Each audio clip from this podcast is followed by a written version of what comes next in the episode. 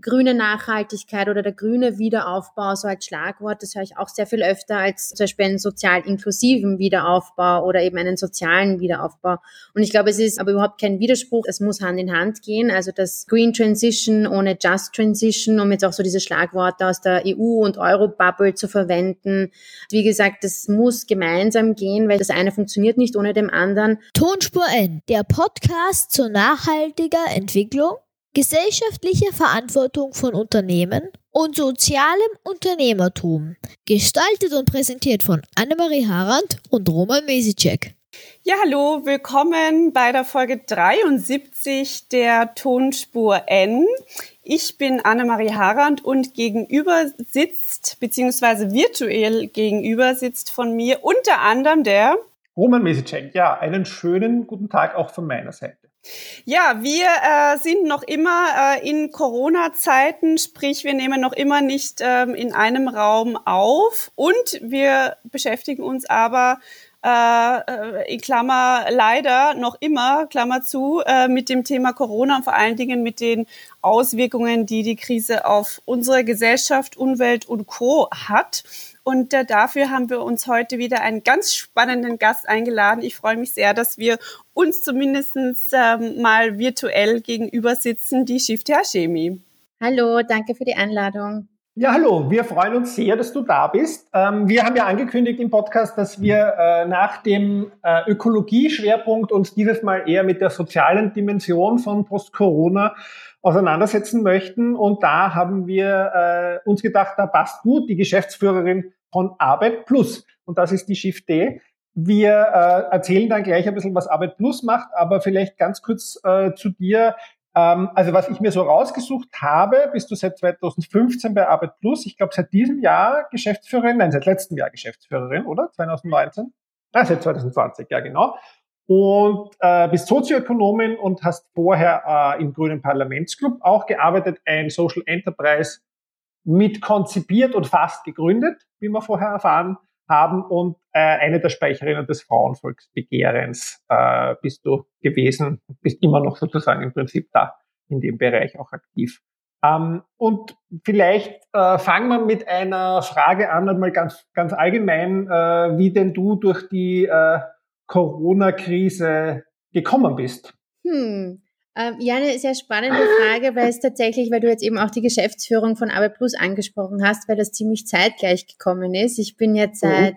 Äh, Mitte Februar Geschäftsführerin, war natürlich davor schon ähm, vier plus Jahre bei Arbeit Plus, aber es war jetzt tatsächlich eine sehr, sehr spannende Zeit für mich, weil sich das total überschnitten hat. Eben ein paar Wochen nachdem ich die Geschäftsführung eines Unternehmensnetzwerks von 200 sozialen Unternehmen übernommen habe, ist plötzlich Corona über uns hereingebrochen und hat natürlich, ähm, wie glaube ich bei vielen anderen, de facto alles verändert. Also einerseits die Art und Weise, wie wir im Team kommunizieren, wie wir in einem Netzwerk bestehend aus 200 sozialen Unternehmen kommunizieren, ähm, hat viele Sorgen gebracht, was Budgetentwicklungen betrifft in den Unternehmen, Liquiditätssorgen, wie geht man mit den Zielgruppen um, die in unseren Unternehmen beschäftigt werden? Das sind vor allem benachteiligte Menschen, also zu einem großen Teil auch sogenannte Risikogruppe, zumindest unter Corona die Risikogruppe. Also es waren sehr intensive Zeiten, würde ich sagen.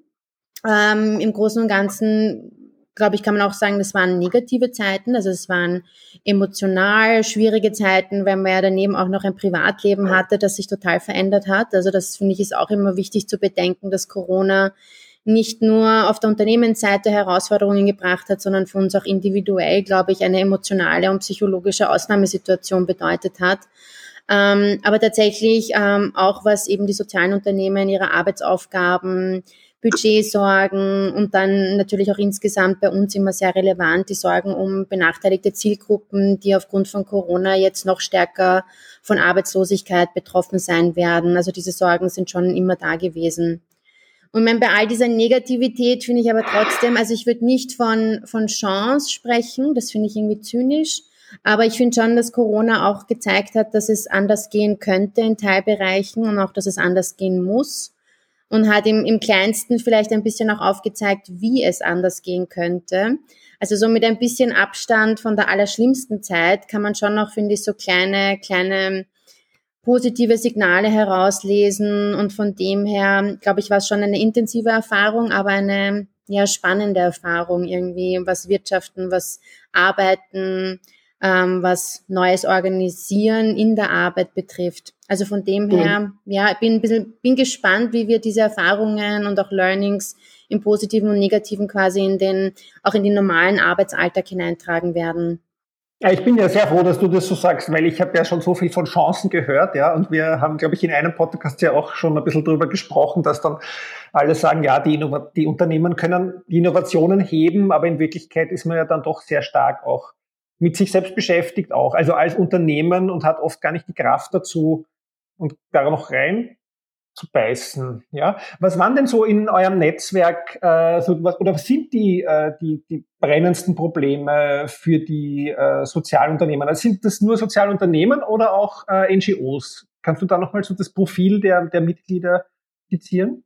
Also unsere, äh, unsere Mitglieder sind tatsächlich alles soziale Unternehmen, wobei wir mit Unternehmen jetzt nicht nur rein GmbHs meinen, sondern natürlich auch Vereine, die aber einfach betriebswirtschaftlich aufgestellt sind, im Sinne von KMUs agieren.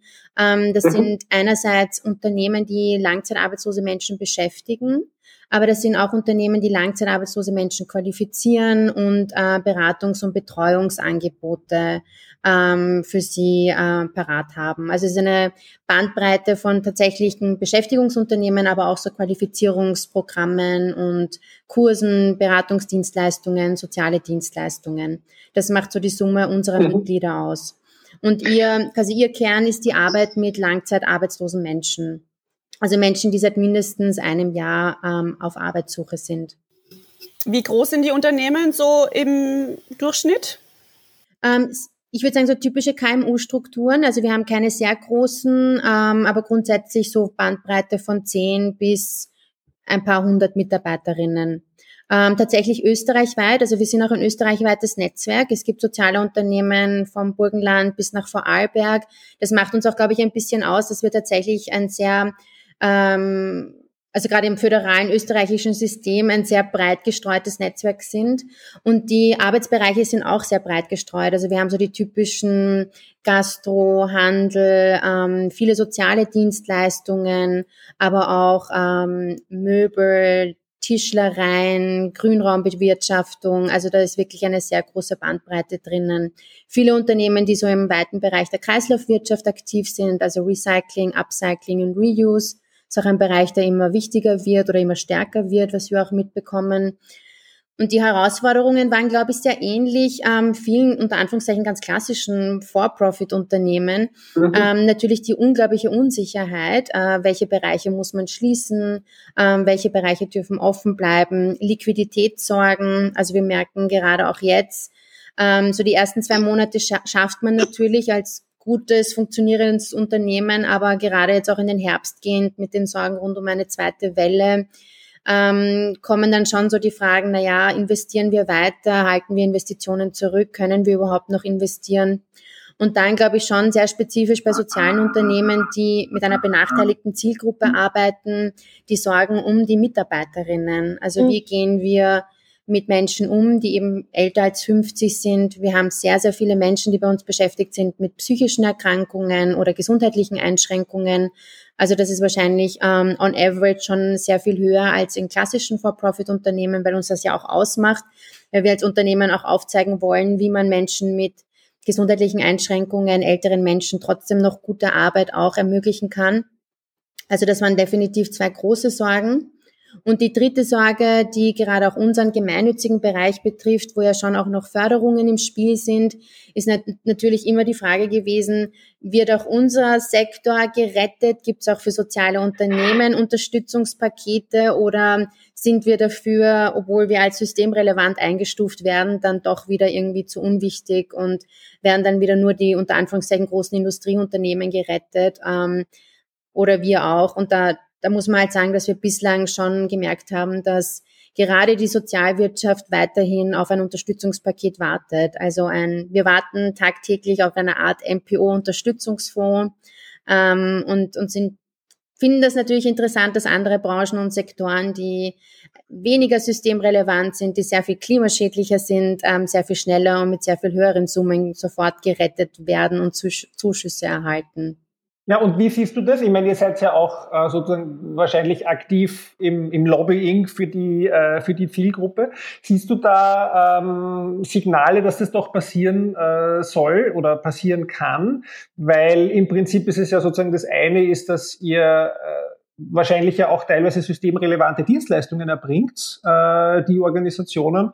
Und andererseits natürlich eben, wie du, wie du eh gesagt hast, diese Gruppe ja auch jetzt, also die Gruppe, die dort arbeitet, ja auch praktisch in dieser ganzen Krise als Nicht-Öffentlichkeit, also ich habe sie nicht so wahrgenommen oder man hat sehr wenig, wir haben über Flugzeuge diskutiert und über die Auer und über alles Mögliche, aber nicht über sozusagen diese Gruppe von Menschen, äh, die wahrscheinlich sozusagen am, am schwersten auch teilweise davon getroffen wurden. Ja, also am Anfang tatsächlich in den ersten Wochen war ich ein bisschen positiv überrascht, wie sehr dieser Begriff Systemrelevanz und Applaus für diejenigen, die trotzdem noch weitergehen unter größtem Risiko, also wie, wie, wie positiv da auch medial und ähm, auch in der Politik darauf reagiert wurde.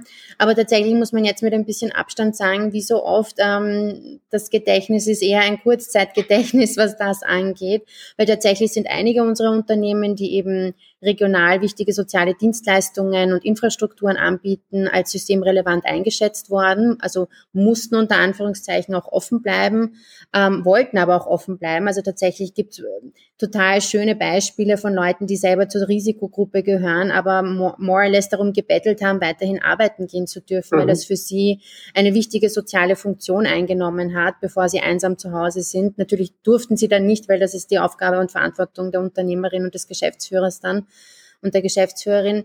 Aber wir sehen schon, also gemischte Signale. Natürlich denke ich schon, dass die, die Wichtigkeit der Sozialwirtschaft und auch sozialer Unternehmen erkannt wurde.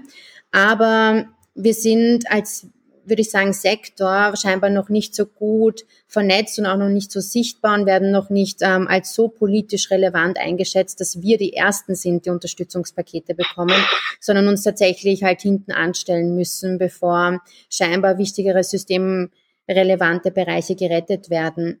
Ich meine, nichtsdestotrotz würde ich sagen, also so offene Türen wie bislang in die Politik hatten wir noch nicht. Also es ist gar nicht nur Parteipolitik, aber man merkt schon, also ich glaube, die Relevanz der Sozialwirtschaft ist schon erkannt worden. Ähm, die Relevanz von sozialen Dienstleistungen ähm, und, und, Dienstleistungen am Menschen und mit Menschen. Also eben die Supermarktkassiererin. Wer hätte vor ein paar Monaten noch gedacht, dass da gemeinsam der Begriff Systemrelevanz mit einer Kassiererin genannt wird. Und, und tatsächlich gendere ich das auch nicht, weil es eben zum allergrößten Teil Frauen sind, die hier unter hohem Risiko ähm, arbeiten gegangen sind und, und unter miesester Bezahlung, muss man auch dazu sagen. Also ich sehe schon einen kleinen, ähm, ich würde nicht sagen Paradigmenwechsel, soweit sind wir noch nicht, aber eine Sensibilisierung für einen, für einen Wirtschaftszweig, der, glaube ich, in Österreich einfach bis dato in der politischen Agenda unsichtbar war. Noch sind wir nicht mega sichtbar, aber ich glaube schon, dass wir durch Corona zumindest in der Zivilbevölkerung, also einfach unter den Menschen, und vielleicht ist das ja sogar wichtiger als in der Politik, ich weiß nicht, aber ich habe schon das Gefühl, dass viele Menschen sich dessen jetzt bewusst sind, ähm, wer hier tatsächlich soziale Infrastrukturen, wenn alles zusammenbricht, noch ähm, aufrechterhalten kann. Und das sind ganz oft schlecht bezahlte ähm, Branchen, Branchen, in denen vor allem Frauen arbeiten, Branchen, die ganz wenig Applaus unter Anführungszeichen erhalten. Ähm, aber lauter sind, lauter sind andere. Also lauter und sichtbarer sind weiterhin mhm. andere. Ja, also ich habe ja auch eben grundsätzlich so das Gefühl, dass einfach für bei manchen Branchen einfach das ganze Thema auch wirklich erst im Herbst richtig ankommt. Ja, also das war auch immer oder ist auch immer so ein bisschen meine Befürchtung auch. Und ähm, ja, betrifft wahrscheinlich viele Unternehmen auch, auch in eurem Bereich, dass da einfach zumindestens äh, jetzt noch die Chance besteht, dass diese Unternehmen auch bis Herbst noch überhaupt gibt. Das ist mal das eine. Und dass dann da einfach auch perspektiventechnisch was geboten wird, weil natürlich auch das Thema nicht bis ähm, am Ende des Jahres vorbei ist, ja, wenn man jetzt einfach auch weiterdenkt und ähm, eine globale äh, Perspektive sich, sich überlegt. Gibt es irgendein, ähm, weil wir auch eben in den vorigen Podcasts eben auch trotzdem immer über das Thema Chancen oder eben auch Innovationen, der Roman hat schon erwähnt, gesprochen haben, gibt es irgendein ein Unternehmen bei euch im Netzwerk, die, die irgendwas in dem Bereich äh, vielleicht auch umsetzen konnten, was bisher nicht möglich war?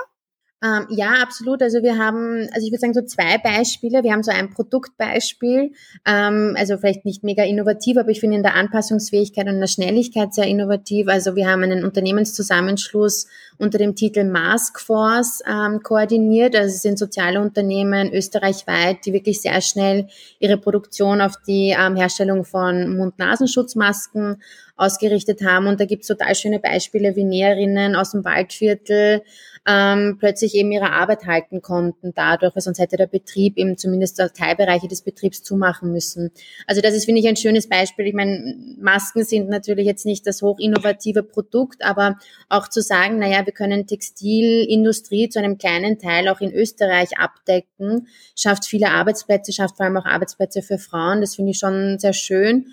Und, und toll an dem Beispiel ist auch, dass wir da eine feine Kooperation beispielsweise mit der ÖBB geschafft haben, die jetzt die Masken von diesen sozialen Unternehmen am, am Hauptbahnhof in den, in den Automaten vertreiben. Also neben der Mannerschnitte kann man jetzt auch Mund-Nasenschutzmasken von sozialen Unternehmen vom Automaten runterdrücken. Cool. Das ist das eine Beispiel, ähm, das ich aus vielfältiger Hinsicht total schön finde, weil es einfach eine Kooperation zwischen öffentlichen, öffentlicher Verwaltung, sozialen Unternehmen und For-Profit-Unternehmen darstellt, weil die Automatenfirma ist einfach eine ganz normale For-Profit, äh, ein ganz for normales For-Profit-Unternehmen. Und ich glaube, dass gerade auch unter, mit diesen Kooperationen sehr viel Chancen gerade bestehen, dass man eben Wirtschaftsbereiche, die ähm, scheinbar nicht zusammengehören, auch zusammen denkt und auch hier neue Geschäftsmodelle schafft. Mm, und das andere, das finde ich schon auch sehr bemerkenswert ist, ist einfach so dieser Digitalisierungsschub, der vor allem auch im Bereich der Beratungsdienstleistungen stattgefunden hat. Also gerade wenn es um benachteiligte Menschen geht, um Krisenberatung, um Beratung, wenn es um ähm, Möglichkeiten beispielsweise zur, äh, wie, wie, komme ich, wie kann ich etwas von der Krankenkasse zurückerstatten, äh, wie schaffe ich den AMS-Zugang, dass es hier einfach sehr schnell innovative Tools gab, Unternehmen wirklich in kürzester Zeit ihre IT so unglaublich toll aufgerüstet haben, neue Beratungsformate entwickelt haben. Und das finde ich schon, also das ist für die Sozialwirtschaft, vielleicht belächeln es einige super Hightech-Unternehmer, für die Sozialwirtschaft ist es ein großer Sprung zu sagen, wir können unsere Angebote jetzt auch genauso digital anbieten. Wobei man auch dazu sagen muss, wirklich benachteiligte Menschen haben oft nicht mal die IT-Infrastruktur um die, und die digitalen Kompetenzen, um auf diese Angebote zurückzugreifen. Also das ist vielleicht so ein bisschen auch wieder die Schattenseite, die wir durch Corona gesehen haben, dass digitale Teilhabe ein unglaublich wichtiges Thema werden wird, schon teilweise ist, aber gerade jetzt, wo wir viel auf digital umstellen, ähm, könnte schon auch sein, dass wir viele Menschen, die ohnehin benachteiligt sind, auch nochmal verlieren auf dem Weg. Das wäre jetzt meine Nachfrage gewesen, weil ich glaube, diesen Digitalisierungsschub haben wir ja in ganz vielen Bereichen gesehen, also ja auch in klassischen KMUs, bei uns an der Hochschule, ja. Ich meine, man, man hat ewig über die Dinge gesprochen und jetzt sind sie aber passiert. Aber da würde mich eben in dem Bereich genau interessieren, wie, wie kann das langfristig bleiben oder wo ist dann der Mittelweg? Weil, ich meine, wir könnten theoretisch online weiter unterrichten an der Fachhochschule. Das werden wir nicht machen, weil wir uns ja auch gern sehen. Ja, aber bei uns ist es gerne, ja, möchte ich jetzt mal sagen. Ja. Aber bei euch ist es ja notwendig. Aber ich kann mir es eigentlich jetzt ja für diese Zielgruppe wahrscheinlich gar nicht vorstellen. Oder, oder vielleicht kannst du noch ein bisschen illustrieren, was da digitalisiert wurde, damit ich es mir vorstellen kann. Ich glaube, es sind zwei Aspekte. Also das eine ist, wir, be, wir befassen uns ja schon sehr, sehr lang mit dem Thema digitale Inklusion beziehungsweise Exklusionsfaktoren der Digitalisierung mhm. in der Arbeitswelt. Und was wir schon ähm, erleben und sehr eindeutig sagen können, ist, dass für die Zielgruppe der besonders benachteiligten Menschen Digitalisierung in erster Linie zuerst einmal ein Exklusionsfaktor ist. Also da befinden wir uns einfach auf einer Ebene, was digitale Kompetenzen, aber auch einfach nur den Zugang zu Infrastrukturen angeht, der einfach noch sehr gering ist. Und da ist, glaube ich, Corona tatsächlich eher eine Gefahr gewesen und alles, was jetzt in Richtung Digitalisierung geht, eher ähm, bisschen skeptisch zu beäugen. Und da muss man tatsächlich, und ich glaube, das ist das, was du jetzt auch angesprochen hast, Roman, da muss man offline zuerst einmal ansetzen, Menschen wirklich mhm. ähm, im physischen treffen, ihnen die Angst nehmen. Wir sprechen dann immer von digitaler Scheu. Also man muss ihnen die Scheu nehmen, digitale Produkte im auch beruflichen Kontext oder im privaten Kontext anzuwenden. Also ich glaube, da, da reicht es nicht zu sagen, wir haben ein super tolles Webinar, äh, oder eine Online-Beratung, klick dich da ein, ähm, wenn, wenn viele gar nicht mal wissen, wie sie den Computer verwenden sollen oder zu Hause überhaupt keinen Laptop haben. Also das ist, ähm, also wir haben das so oft erlebt, zum Beispiel in der Zielgruppe der Alleinerziehenden, da gibt's vielleicht dann einen Computer, aber der Computer gehört den Kindern und ähm, die, die Eltern, also die Mutter oder der Vater, die wissen auch nicht wirklich, wie sie damit umgehen sollen. Ähm, vieles läuft über Smartphone, aber ich glaube, das ist so eine, ein, eben eine Aussage, die man immer öfter hört. Also es ist viel wichtiger, dass Programme, Online-Angebote smartphone-fähig sind und auf Smartphones funktionieren, viel wichtiger als auf Stand-PCs und Laptops. Das haben wir auch wieder gelernt. Wenn man Menschen erreichen möchte aus benachteiligten Zielgruppen, dann braucht man eine smartphone-fähige Oberfläche. Mhm. Ähm, und das andere ist aber schon auch, also ich glaube, Digitalisierung und digitale Angebote, Beratungsangebote werden niemals zu 100 Prozent die physischen ersetzen können. Es braucht auf jeden Fall Mischformen, ähm, weil wir schon sehen, dass dieses gerade bei einer Zielgruppe, die zum Beispiel schon lange nicht mehr in einem strukturierten Arbeitsumfeld gearbeitet hat, braucht es auch diese soziale Funktion der Arbeit. Also dieses in der Früh aufstehen, äh, Menschen treffen. Oft geht es auch um Vereinsamung, die man aufgrund von langer Arbeitslosigkeit hat. Also da geht es tatsächlich darum, auch wieder einzulernen, wie es ist, in einem sozialen, auch in einem Kleinstgefüge, aber in einem sozialen Gefüge einfach eine Tagesstruktur zu bekommen, ähm, diesen menschlichen Austausch zu haben. Und da ist so diese soziale Funktion der Arbeit, ähm, die, glaube ich, nur physisch gefühlt werden kann, ganz oft schon auch sehr notwendig. Also ganz wird es das nie ersetzen. Aber ich glaube, es ist eine, eine sehr, es ist eine Ergänzung, die unglaublich wichtig ist und die schon auch in vielen Bereichen einen Mehrwert bringt. Ja, also ich habe ich hab, äh, nur eine persönliche Side Story. Äh, gestern mal wieder ein Digitali Digitalisierungsrealitätsflash, um das mal so zu nennen, äh, gehabt, weil ich einer älteren Frau in der Post geholfen habe, ein Paket abzuholen und dann mal das versucht habe, zu, durch ihre Augen ähm, zu sehen, wie absolut unintuitiv äh, dieses Paket abholen ist. Und sie war völlig verzweifelt, aber ja, es, es, es sind diese Dinge, ja, mit, wenn, natürlich, wenn man mit denen aufgewachsen ist, ist es was anderes. Aber wie du sagst, also ich glaube, das sind, das, das sind noch ganz viele Bereiche, ähm, wo man, glaube ich, auch wahrscheinlich jetzt erst sieht, wer da eigentlich alles rausfällt aus diesem Raster. Also ja, Apropos rausfallen, wie geht's denn dir, äh, wenn du jetzt die ganze Zeit äh, liest und hörst, äh, dass sich alle wünschen, die äh, sozusagen das Post-Corona grün werden soll, also dass man jetzt die Weichen stellen muss äh, hinsichtlich der ökologischen Herausforderungen? Ähm, wenn vielleicht bin ich sozusagen ein zu, zu viel Öko, dass ich das nicht höre, aber man hört doch sehr wenig über sozusagen, was es noch sozusagen vielleicht für die äh, benachteiligten Zielgruppen braucht oder was es, was es äh, an sozialen Aktivitäten noch braucht. Okay, vielleicht stimmt vielleicht nicht ganz, jetzt reden wir über Einmalzahlungen. Also es, es wird natürlich diskutiert, aber da reden wir sozusagen immer über den klassischen Arbeitsmarkt und jetzt da sehe ich jetzt eigentlich, also ich als Medienkonsument nur keine Innovationen. Und beim anderen reden wir aber schon sehr innovativ, also beim Ökologiebereich. Ja, also dass wir sagen, wir müssen die Unternehmen anders besteuern, wir müssen das Geld, was wir ihnen borgen, steuern. Also das ist im Prinzip bewegt sich da schon was, habe ich das Gefühl, aber in dem sozialen, gesellschaftspolitischen Bereich höre ich es jetzt nicht. Aber wenn vielleicht höre ich es nur nicht oder vielleicht passiert es auch nicht. Das würde mich deine Einschätzung interessieren. Das ist so nur ein Nachtrag. Also ich finde immer, das ist quasi das Totschlagargument ist dann quasi immer das, das Grundeinkommen und das war's. genau. Nein, also ich glaube, ihr liegt ja schon mit eurer Einschätzung sehr richtig. Also es ist tatsächlich, glaube ich, so diese grüne Nachhaltigkeit oder der grüne Wiederaufbau so als Schlagwort, das höre ich auch sehr viel öfter als ähm, zum Beispiel einen sozial inklusiven Wiederaufbau oder eben einen sozialen Wiederaufbau. Und ich glaube, es ist ähm, aber überhaupt kein Widerspruch, es ist, es muss Hand in Hand gehen. Also das ich glaube, ähm, Green Transition ohne Just Transition, um jetzt auch so diese Schlagworte aus der EU- und Euro-Bubble zu verwenden, ähm, ist wie gesagt, das, es muss gemeinsam gehen, weil ich glaube, das eine funktioniert nicht ohne dem anderen. Aber eigentlich ist mein Gefühl, dass wenn man zumindest in dieser Bubble sich bewegt, die Diskussion eigentlich da schon final ist. Also natürlich, also wir sagen, es muss sozial inklusiv sein und ökologisch. Mhm. Ähm, jeder, jede ich glaube, jede Wirtschaft, die sich zukunftsfähig nennen möchte, muss beide Bereiche mitbedenken. Ähm, und ich glaube schon, dass der Corona so ein bisschen ein, Weckruf ist. Also ich mein, die Zahlen, die kennen viele, aber höchste, historisch fast höchste Arbeitslosigkeit in der Zweiten Republik, 1,3 Millionen Menschen in Kurzarbeit. Wir wissen nicht, wie viele davon je wieder Vollzeit zurückkommen werden.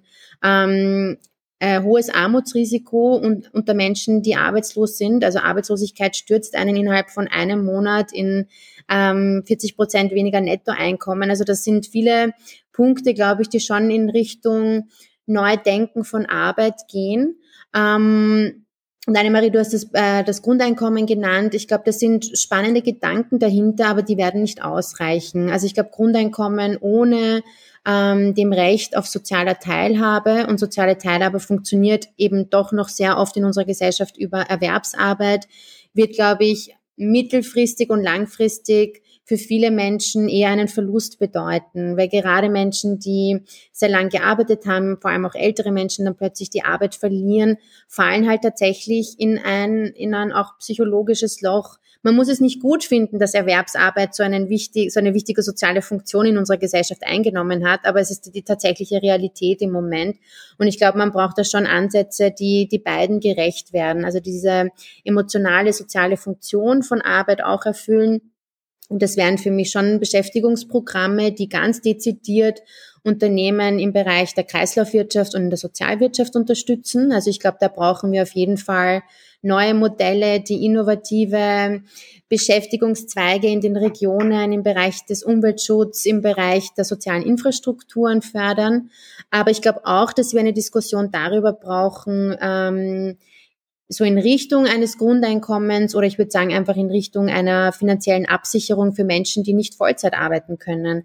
Weil was oft vergessen wird, wir haben unglaublich viele gesundheitlich beeinträchtigte Menschen, es gibt viele behinderte Menschen, die nicht arbeitsfähig sind. Ähm, und da braucht es einfach eine abseits von Mindestsicherung und Notstandshilfen Diskussion eine, finde ich, nicht stigmatisierende Art und Weise, wie man diesen Menschen trotzdem soziale Teilhabe und eine gute Existenzsicherung zukommen lassen kann. Weil im Moment sind das alles so Almosensysteme, die dem nicht gerecht werden. Also ich glaube, beides zusammengedacht kann tatsächlich ähm, menschenwürdig sein, aber auch als, als Wirtschafts, ähm, als Wirtschaftsmodell spannend sein, weil es geht ja nicht darum, quasi ähm, quasi nur ein existenzsicherndes Geld auszuzahlen, sondern auch sich zu überlegen, welche neuen Jobs könnten wir schaffen. Und ich glaube, es gibt so viele spannende Bereiche, Pflege, Umweltschutz, Kinderbetreuung, öffentlicher Transport, neue Dienstleistungen, über die wir ähm, uns jetzt noch gar nicht zu träumen wagen, die spannend wären im, im Community Building, im Kretzelwesen. Also ich glaube, Jobs gäbe es en masse. Ähm, aber irgendwie traut sich da keiner drüber, auch mal so ein bisschen utopisch nachzudenken, wie man die in einem Beschäftigungsprogramm aufsetzen könnte. Ja, weil auch traut sich ja auch keiner drüber nachdenken, dass man sozusagen diesen, diesen Shift irgendwie machen müsste. Also ich meine, ich glaube, wenn man jetzt, das ist halt mehr mein Thema, aber wenn man sagt, man gewisse Angebote, die wir wahrnehmen, sind einfach nicht äh, zukunftsfähig, ja, weil sie einfach zu viele Ressourcen kosten oder sozusagen auf, auf auf Kosten von Menschen gehen in globalen Wertschöpfungsketten. Ähm, und das spielt ja auch da hinein. Und da traut sich aber keiner drüber reden. Ja, also ich glaube, diese Diskussion, dass man die Wirtschaft an, an, anders denken muss, damit man die ökologische Krise lösen, aber trotzdem eben auch die Gesellschaft, äh, die soziale sozusagen Inklusion sicherstellen, beziehungsweise dass eben jeder Mensch auch ein, ein, ein wertvolles Leben führen kann, die äh, wird ja zwar jetzt mal wieder aufgewärmt, ja, und auch vielleicht mal mit einer anderen, sozusagen vielleicht ein bisschen interessanteren Vorzeichen ähm, nochmal geführt. Aber es, äh, also ich, ich bin jetzt eh schon auf Band in den bisherigen Podcast-Folgen, dass ich immer sage, ich ist alles immer dasselbe. Ja, es wird jetzt, warum glauben wir jetzt dran, dass sich was ändert? Aber ich meine, das würde mich jetzt auch interessieren. Siehst du es auch so wie viele, also wie eigentlich auch die Jasmin und die Gabi in den letzten Folgen, dass wir jetzt dieses Window of Opportunity für einen echten Systemwandel haben? Weil das war schon eigentlich recht klar zu hören von beiden. Ähm, du warst jetzt vorsichtiger bis jetzt, wäre meine Interpretation. Ähm, jein. Also ich tue mir gerade wirklich schwer, weil wenn, wenn du mich vor eineinhalb Monaten gefragt hättest, hätte ich wahrscheinlich gesagt ja. Mittlerweile, und das habe ich vorhin ein bisschen auch anklingen lassen, äh, bin ich selber so darüber überrascht, wie schnell wir diese, eben diese allein den Begriff systemrelevante Berufe, dieses wir treffen uns um 18 Uhr und klatschen für die Menschen, die trotzdem arbeiten gegangen sind, wie schnell wir das vergessen haben. Und tatsächlich ärgert es mich dann selber oft, dass man so in diesem medialen, politischen Bereich, in dem wir alle more or less arbeiten oder auch im sozialen Unternehmertum, dann halt gerade jetzt auch wieder, wo alles wieder irgendwie hochfährt, uns nicht die Zeit und die Muße nehmen, kurz darüber nachzudenken, was wir im März und im April noch gefühlt haben, dass ohne diese systemrelevanten Bereiche, also Arbeit am Menschen und mit Menschen, dieses alle gesellschaftlichen Strukturen, alle Arbeitsteilung, die wir in den letzten Jahrzehnten aufgebaut haben nach dem Krieg, eigentlich kaputt gegangen wären. Und, und da, deswegen bin ich ein bisschen skeptischer und pessimistischer, weil irgendwie dieses Gedächtnis halt gerade auch wieder in den Wochen jetzt, wo wir, und es sind ja noch nicht viele Wochen, es sind fünf Wochen, wo wir wieder hochfahren, total in Vergessenheit geraten sind. Ähm, und trotzdem glaube ich schon, also das, die kleine Chance, die ich sehe, ist, dass wir zwei Monate hatten, in denen wir im kleinsten gesehen und geübt haben, wie es anders gehen könnte. Ich glaube, das vergessen wir nicht oder diese Erfahrung werden wir nicht ganz verlieren. Ob es wirklich schon ausreicht für einen Systemwandel, für eine Transformation im großen Stil, die, wie ich glaube, wir brauchen, ähm, da, da bin ich gerade noch skeptisch. Also da kommt es ein bisschen drauf an, wie es im Herbst weitergeht, ähm, auch welche politischen Maßnahmen gesetzt werden. Ähm, ich glaube tatsächlich auch, wie, wie dramatisch die Situation am Arbeitsmarkt sein wird, weil wenn wir eine noch höhere Arbeitslosigkeit erleben, glaube ich, dann müssen wir tatsächlich uns über Beschäftigungsprogramme in sinnvollen Sektoren da müssen wir darüber nachdenken, weil eine, mhm. eine Wirtschaft und eine Gesellschaft mit extrem hoher Arbeitslosigkeit ist auf so vielen Ebenen sehr fragil, fragil für, ähm, für alle Bereiche im politischen Spektrum. Ähm, also ich glaube schon, dass es sein könnte, dass die Transformation kommt. Im Moment habe ich das Gefühl, das Hochfahren ist wichtiger als alles andere und wir haben schon wieder alles vergessen, was wir vor kurzem noch gedacht haben. Und der eine Bereich, der mich extrem skeptisch machen lässt, ist natürlich der, der unterbelichtete Bereich der Sorgearbeit, der Care-Arbeit. Ähm, Corona hat uns gezeigt, dass gerade Frauen ähm, dann doch wieder wie automatisch, als ob es da wirklich eine, einen, eine unsichtbare Handgeber automatisch sofort wieder in der Rolle sind und in die Rolle gedrückt werden, den Großteil der Sorgearbeit ähm, zu übernehmen, ähm, obwohl Arbeitslosigkeit jetzt auch Frauen stärker betroffen hat. Also das ist der eine Bereich, äh, würde ich sagen, der mich der mich sehr skeptisch zurück, zurücklässt. Also wie schnell wir ohne staatliche Regulierung und wie schnell wir ohne die soziale Infrastrukturen, die der Staat bereitstellt, wie Kinderbetreuung ähm, im kleinsten, nämlich im privaten, auf diese traditionellen Rollen wieder zurückfallen. Und ähm, ja, da habe ich auch keine Antwort darauf, weil das auch, weil das auch eine moralische Antwort wäre, die, die, die wirklich jeder und jeder für sich natürlich auch beantworten muss. Aber tatsächlich sieht man schon, und ich, vielleicht ist das die schöne Antwort, dass es, dass es sinnvoll ist, dass der Staat hier Infrastrukturen aufgebaut hat über die letzten Jahrzehnte, dass jede Kinderbetreuung, jede Schule, jede, ähm, jedes Pflegesystem hier eine wichtige Rolle hat, um Gleichberechtigung und Gleichstellung von Frauen und Männern voranzutreiben. Ja, das war vielleicht auch so ein bisschen deine Perspektive oder äh, aus deinen vielen Aktivitäten äh, im Rahmen vom Frauenvolksbegehren kann man ja auch nicht abstellen, ähm, nehme ich mal an. Ähm, aber ich glaube auch, da ist auch nichts geboten, oder? Da gab es ja auch jetzt, oder ich habe es, vielleicht bin ich halt auch nicht in der in, in dieser Bubble, das bist du, du eher, Roman. Ähm, was, ob da jetzt auch den speziell äh, den Familien oder gerade einfach Frauen mit Kindern irgendwas angeboten wurde. Ich, ich äh, zu mir ist es nicht gekommen. Ja, tatsächlich ist es ein Thema, das uns auch als Arbeit Plus sehr bewegt, weil es schon ganz stark mit der, mit der Bewertung von Arbeit zu tun hat. Also was wird in unserer Gesellschaft als Arbeit angesehen und welche Formen der Arbeit werden wertgeschätzt. Also ähm, wenn man in einer Gesellschaft leben würde, wo man sagt, Sorgearbeit und Care-Arbeit ist genauso wertvoll und genauso wichtig und genauso systemerhaltend, dann denke ich, würde man das auch gleichgewichtig aufteilen. Also es ist tatsächlich ein, ein Kernthema auch von Arbeit Plus, welche Arbeit wird wie bewertet und wie definieren wir Arbeit überhaupt? Ist es immer nur Erwerbsarbeit oder sind es eben auch andere Arbeitsformen? Und dazu zählt natürlich dann auch die Sorgearbeit. Ich glaube, das ist wirklich äh, ein Thema, was ich ganz spannend finde, weil zum Beispiel in meinem Arbeitsumfeld ähm, habe ich eher dieses klassische äh, Rollenmuster gesehen, dass die, die Frauen dann plötzlich eben auch wieder stark für die Kinderbetreuung äh, herangezogen wurden und das sozusagen da man hat dann die Probleme halt gesehen, die rund um einen äh, herum die Kolleginnen und Kollegen haben.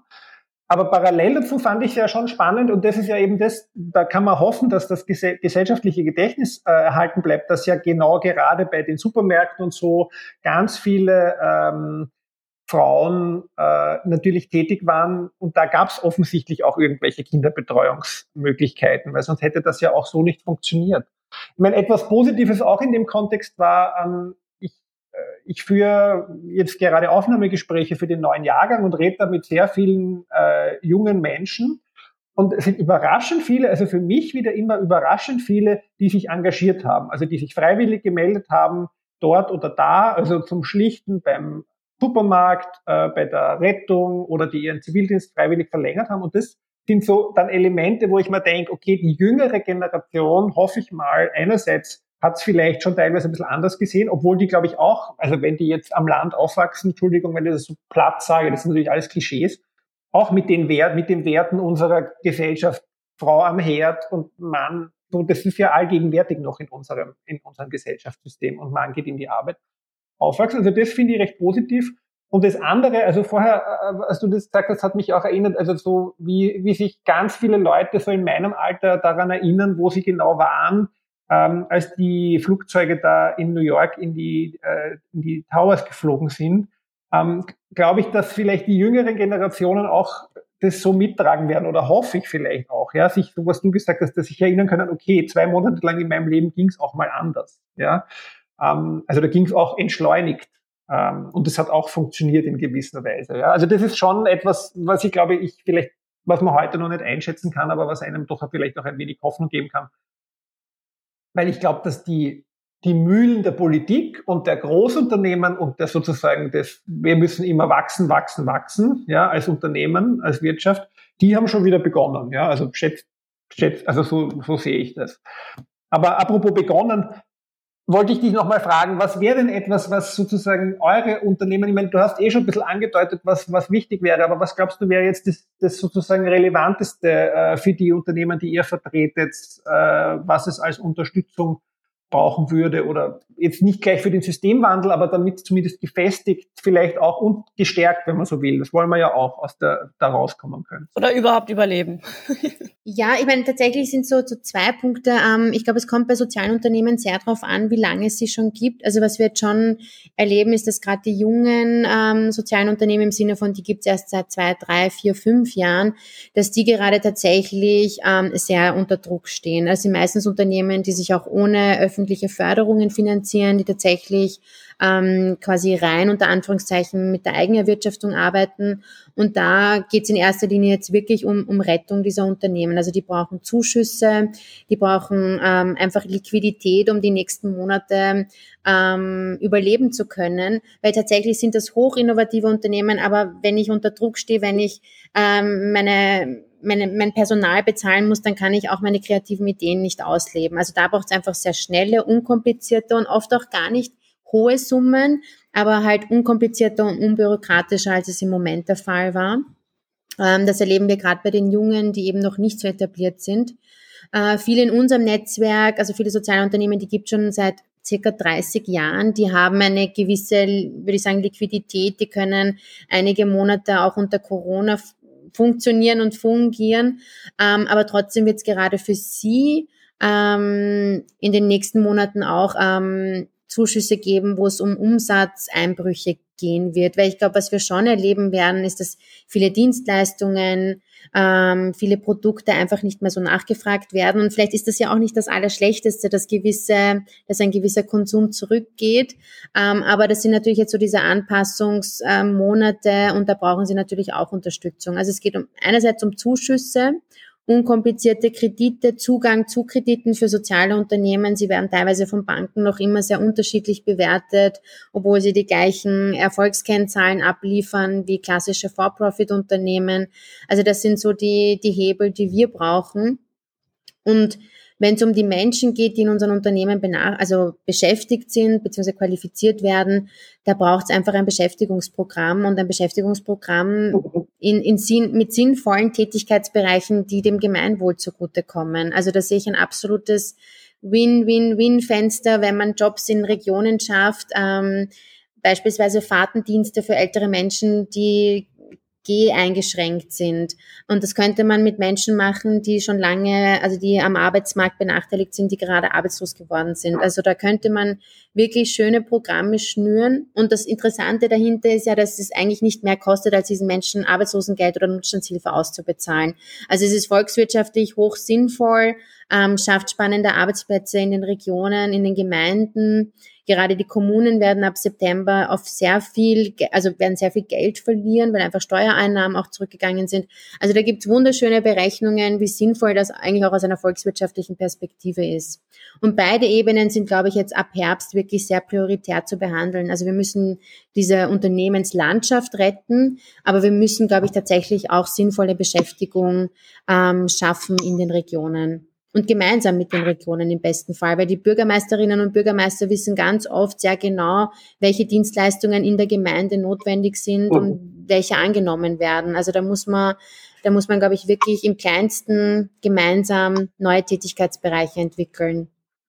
Ja, und man muss schon auch sehr viel neu denken, glaube ich. Also ich glaube, das ist schon, also das ist ja im Prinzip, ich glaube, dass es inzwischen sehr viele Gemeinden gibt, die ja, also habe ich den Eindruck auch nur so, also auch nur so, was man so mitbekommt, die das schon wissen und verstehen und wo da gut drauf reagiert wird oder beziehungsweise wo die halt genau wissen, was bei ihnen passiert, weil die sind halt viel näher an ihren, an ihren Bewohnerinnen und Bewohnern und äh, aber, aber dann oft fehlen dann doch eben die, die Tools oder die Ideen. Ja, also finde ich ganz spannend. Also die, auch die Beispiele, die du jetzt gebracht hast, finde ich ganz, ganz großartig.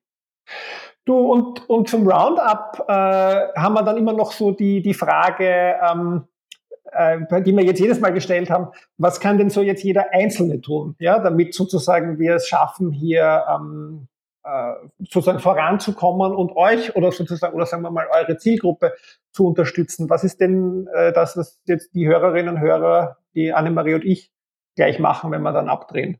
Oh, guter Punkt. Ähm, nein, ich glaube, es ist urunbefriedigend die Antwort, aber das, was mir als erstes einfällt, ist einfach, und du hast es vorhin, glaube ich, so schön gesagt, dieses gesellschaftliche Gedächtnis, das wir während Corona kurz hatten, das nicht zu verlieren. Also, und es ist tatsächlich eine Arbeit, weil ich, ich das auch vergessen hatte. Also ich war jetzt auch in den letzten paar Wochen, wahrscheinlich wie viele von uns, wieder in so einem Radl drinnen mit Terminen, die plötzlich jetzt auch physisch stattfinden, dass ich ganz vergessen hatte, dass es punktuell auch anders ging und dass wir es auch anders eingeübt hatten. Ich meine natürlich unter einer in einem Krisenmodus und dieser Krisenmodus muss nicht sein, wobei man natürlich argumentieren könnte, dass wir in einem Dauerkrisenmodus aufgrund der Klimakrise sind, aber ich glaube einfach dieses Gedächtnis nicht zu verlieren, dass es anders geht und dass es anders in Wahrheit viel schöner, menschenwürdiger, inklusiver und vermutlich auch einfach ökologischer sein könnte.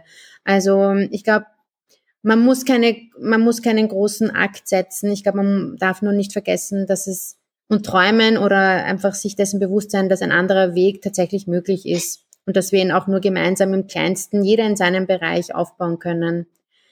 An die großen politischen Umwälzungen, dass plötzlich politische Parteien für uns das verändern, daran glaube ich. Ich hoffe es, aber ich weiß nicht, ob es passieren wird. Ja, also schöner Abschluss, äh, positiv und negativ, äh, wie, die, wie diese ganze äh, Geschichte, die äh, hier ist, in der wir sind. Aber ja, vielen Dank für das ähm, tolle, spannende Gespräch. Viel mitgenommen. Ja, ich habe also dieses, dieses Thema soziale Arbeit und soziale Teilhabe. Also da merkt man halt, dass ich auch aus ganz einer anderen Branche oder, oder ganz woanders meistens bin. Das ist so etwas, worüber ich ja gar nicht nachdenke. Ähm, aber das ist etwas, was ich so jetzt auch als Thema, äh, jetzt da werde ich sicher noch eine Weile drüber sinnieren. Das fand ich ja ganz spannend. Also neben allen anderen auch, ja. Das freut mich, ja. Und ich glaube, man ja. kann es nämlich auch so wunderschön zusammendenken. Das macht das Potenzial mhm. aus, ja. Ja, danke schön. Das war wieder eine Folge unseres Podcasts Tonspur N. Alle bisherigen Folgen findet ihr zum Nachhinein auf der Webseite www.tonspur-n.eu oder auf der Plattform Soundcloud. Abonnieren könnt ihr den Podcast zum Beispiel mit Apple Podcast Und dort befreuen wir uns auch über ganz viele positive Bewertungen, Kommentare. Wenn ihr Feedback, Fragen oder Vorschläge habt, bitte schreibt uns per E-Mail an podcast.tonspur-n.eu und äh, folgen könnt ihr uns natürlich auf allen Social Media Kanälen, Twitter Tonspur N, Instagram Tonspur N und auch Facebook Tonspur N.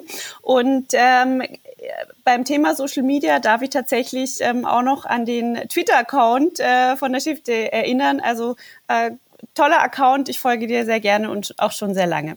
Cool, danke. Das hätte ich jetzt auch empfohlen. ja, Annemarie Harald ist Co-Gründerin und Geschäftsführerin der Erdbewoche. Ihr erreicht sie auf Twitter unter Annemarie Harald. Und Roman Mesicek ist Studiengangsleiter und Nachhaltigkeitskoordinator der Fachhochschule Krems und auf Twitter auch unter Roman Mesicek erreichbar. Tonspur N wird produziert von Greenbean Podcast Konzepte und Produktion zu finden unter www.greenbean.at. Bis zum nächsten Mal. Mach's gut. Ja, bis zum nächsten Mal. Eine Folge Post-Corona vor dem Sommer haben wir noch. Ja, und dann äh, gehen wir in die Sommerpause. Ja, genau. alles Gute. Tschüss. Danke, ciao. Tschüss.